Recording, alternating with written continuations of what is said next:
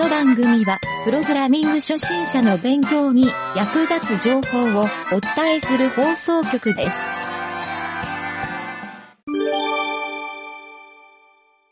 雑談のコーナー。はい、どうも、ゆげたです。えー今回はですね、ちょっと僕の身の回りに変化があったので、えーそのことについてお話ししたいなと思います。えー先日ですね、なんと影織ちゃんが日本に来日をして、来日っていうか、あのーちょっと一時帰国してるんですね、影織ちゃんがね。はい。あの、ちょっと数週間いるとのことで、僕もこのラジオ番組で2年近く一緒にいろんなコーナーを撮らせてもらって、まあ、毎週顔を合わせてるんですけど、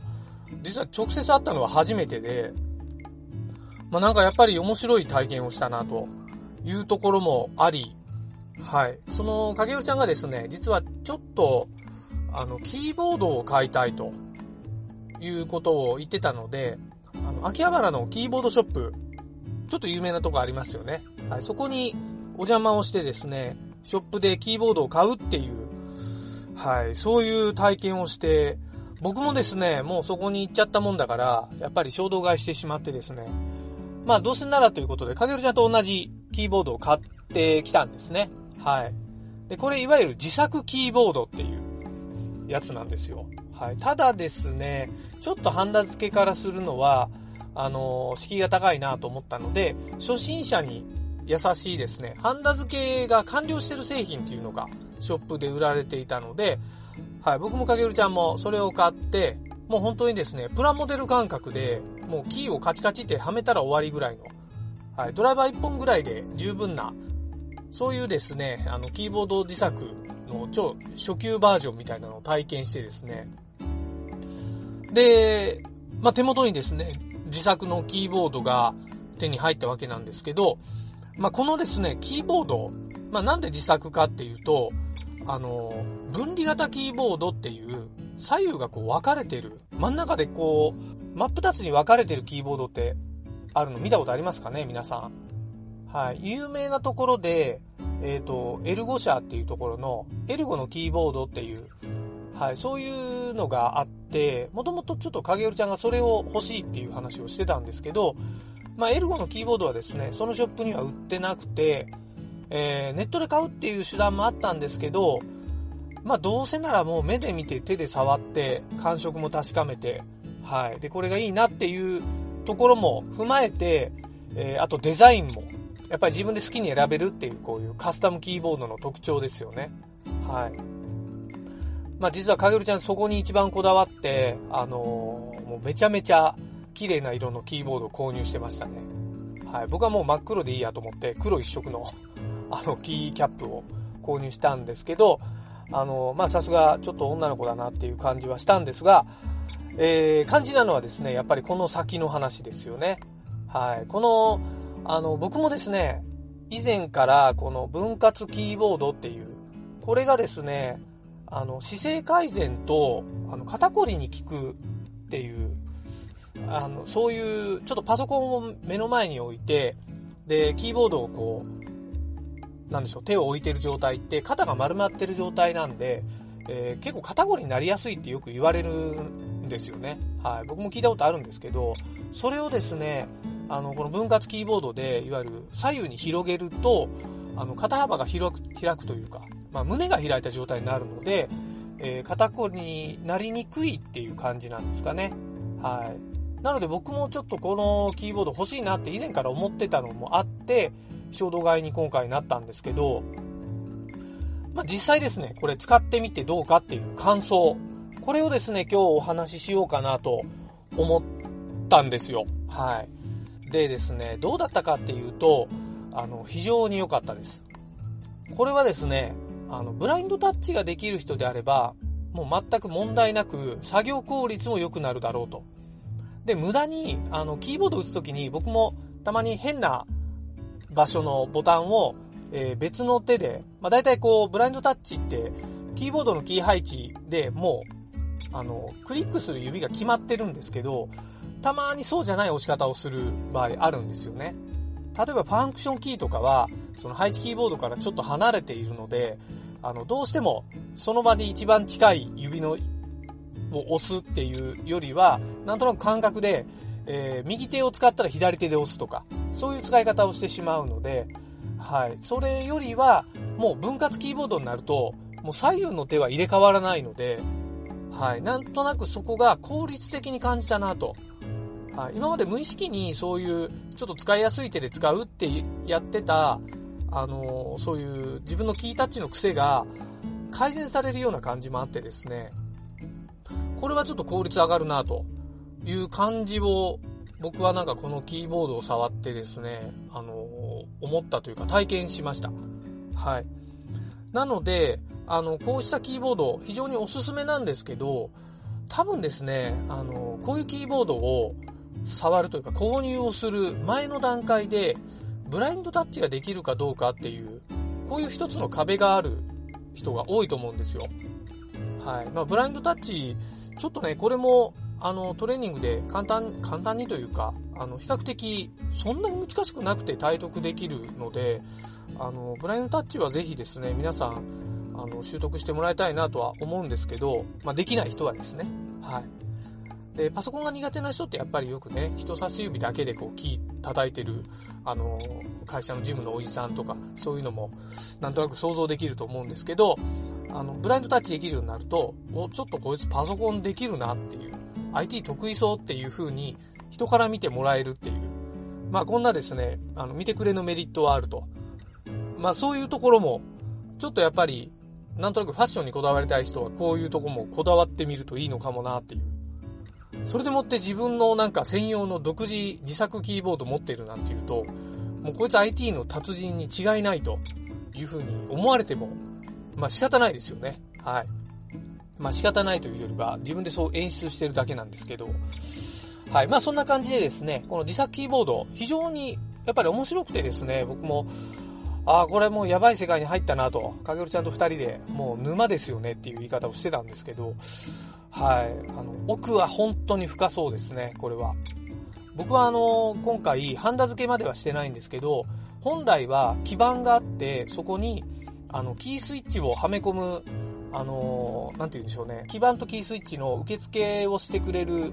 えー、そこの基板につける金具、これをですね、ハンダ付けしていくっていう。まあ、これが一番多分時間かかるんですよ。個数も多いし、えー、ハンダ付け慣れてない人は、まあ、ここで失敗をしてしまう人とかもいるので、はい、ハンダの吸い取り機なんかも、あの、ショップに売っててですね、はい、吸い取りながらいろいろ、えー、付け直したりするんだろうなっていうのも思いましたけど、あのまあ、ハンダになれるっていうのは一つあるかなと思うので、やっぱりちょっと DIY に近い、まあ、なんとなく、あれですよね、ラズベリーパイとかああいうのも、えー、触って面白いと思う人は、自作キーボードもやっぱり面白いんじゃないかなと思うんですよ。はい。で、自分でなんかいろんなスイッチを作ったり、まあ、このキーボード以外でもですね、あのー、なんか、いろんなアプリケーションで、その独自のキー配列が欲しいなって思うことあると思うんですよ。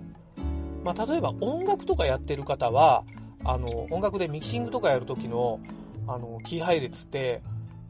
ちょっといろんな、こう、メーターレベルが欲しかったりとか、スイッチングが欲しかったりとか、あの、普通のキーボードじゃ賄いきれないような、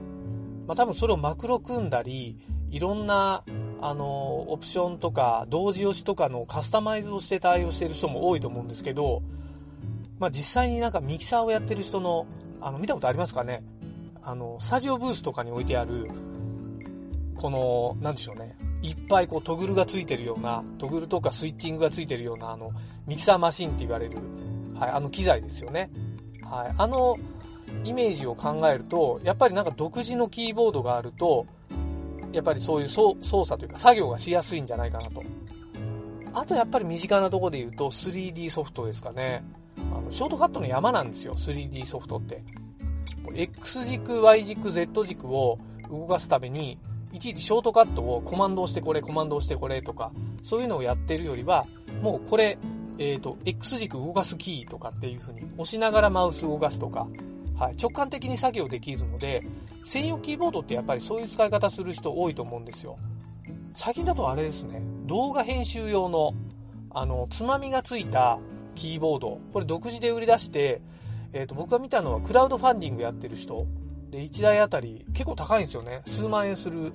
のが、もう簡単に、えっ、ー、と、オーバーしててですね、あの、人数、今日、そこの協賛してくれる方の人数が、もう、あの、公開して速攻で確か上限達したんですかね。まあそういう風に、ちょっとやっぱり皆さんガジェット欲しがってる人多いんじゃないかなと思ったんですよ。はい。それに比べて、この自作キーボードって、非常にですね、ちょっと敷居が高いというか、僕もショップを見て思ったんですけど、ショップの中ですね、あの、人気のあるキーボードってもう、軒並み品切れって書いてあるんですよ。で、これいつ入るんですかって店員さんに聞いたら、わかりませんって言うんですよね。これはなんかその別で活動されてる工房さんが作ってるんで、えっ、ー、と、そこにお願いして、まあ、なんか、ちょっと言い方はどうだったか正直覚えてないんですけど、まあ、そこの工房さんの気分によって作られてるから、こっちだと納期が、あの、お約束できませんみたいな言い方されたんですよね。はい。まあ、なんちゅう商売じゃってちょっと思ったんですけど、はい。それで、いろんなパーツとかもですね、あ、これ今品切れですとか、はい。なんかショップ構えてるから在庫用意しとけよって正直、心の中では僕実は思っていてですね、はい。かげるちゃんニコニコ笑ってたので、あの、ここで性格の差が出たなっていう 感じがしたんですけど、はい。まあちょっとそういうのもあってですね、キーボードってやっぱりちょっとなんか、そういうのもあるので、なんかわからない人って入り込みにくいなと。まあ店員さんのいろいろちょっと話し方の癖とかもあったんですけど、あの、まあちょっとやる気ない店員さんがたまたまその時当たったので、あの、うん、なんかそこで買うのどうかなみたいな空気にもなったんですけど、まあ結果ですね、あの、購入したというか、買ってみて自分で触って作って、えー、よく分かったのは、こ基板から作ったらやっぱり面白いだろうなって思ったんですよ。で、基板自体も自分でなんか設計をして、キー配置とかキー、えー、ボタンのですね、感覚とか、あのー、そうですね。まあもちろんですね、標準のなんかいろんなキーボード規格っていうのはあるんですけど、あの、それ以外のキーボードを自分で作るとか、まあ左右の分割キーボードなんていうのも、これやっぱり独自で生まれてるものだと思うんですよ。はい。なので、ちょっとね、この、まあ、沼に足を踏み込んでしまった自分にですね、半分だけ後悔しつつ、半分はもう、あの、新しい世界に踏み込んだっていう面白さが増してる感じなんですよね。はい。まあ、ちょっと興味ある方はですね、ぜひ、ちょっといろいろ、あの、まあ、お話できると一番いいんですけど、こういうちょっと話し合いをしてみたいなという、他の人の話もぜひね、聞きたいなと思ったんですよ。僕もかげるちゃんもちょっとそういう話もしていて、はい、ちょっとね、このキーボード自作、これはプログラミングにはもう、なんとなく、あの、プログラミング慣れた人の先は絶対キーボードの、えー、こうまあ、自作というよりは、なんかこだわりに行くんじゃないかなと思ったんで、はい、このキーボードの話、ちょっと興味ある人いたらね、ぜひお便り欲しいな。なんか、もし、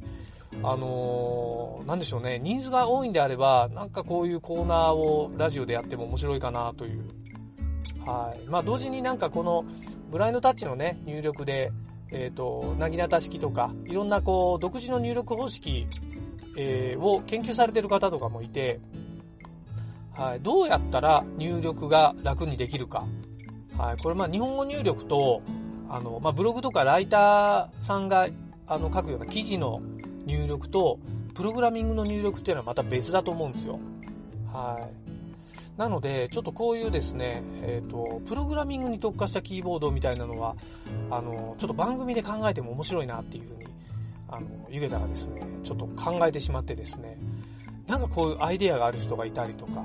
まあなんなら番組企画でクラウドファンディングを立ち上げてみるとかね、はい、そんな、あのちょっと突拍子もないことも考えたりしてるんですけど、はい、ぜひですね、ちょっと興味ある人は、まず、ちょっと番組までご一報くださいと。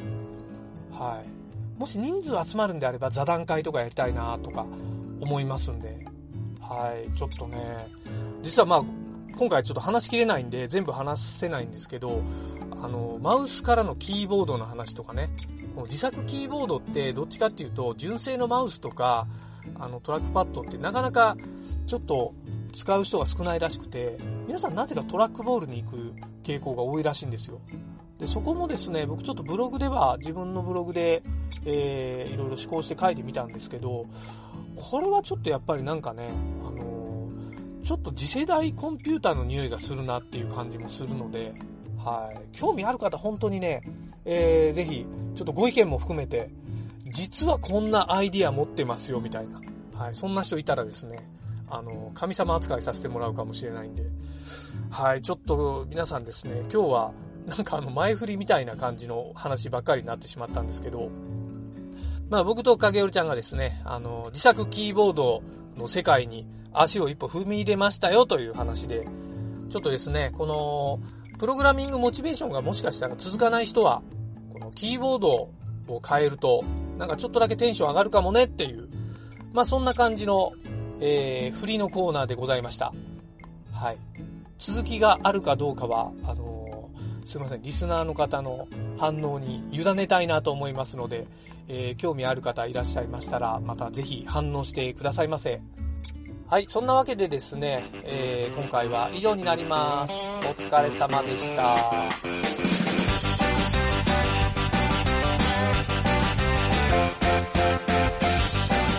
番組ホームページは https コロンスラッシュスラッシュ、ミント、ドット、マーク、スラッシュ、ラジオです。次回もまた聞いてくださいね。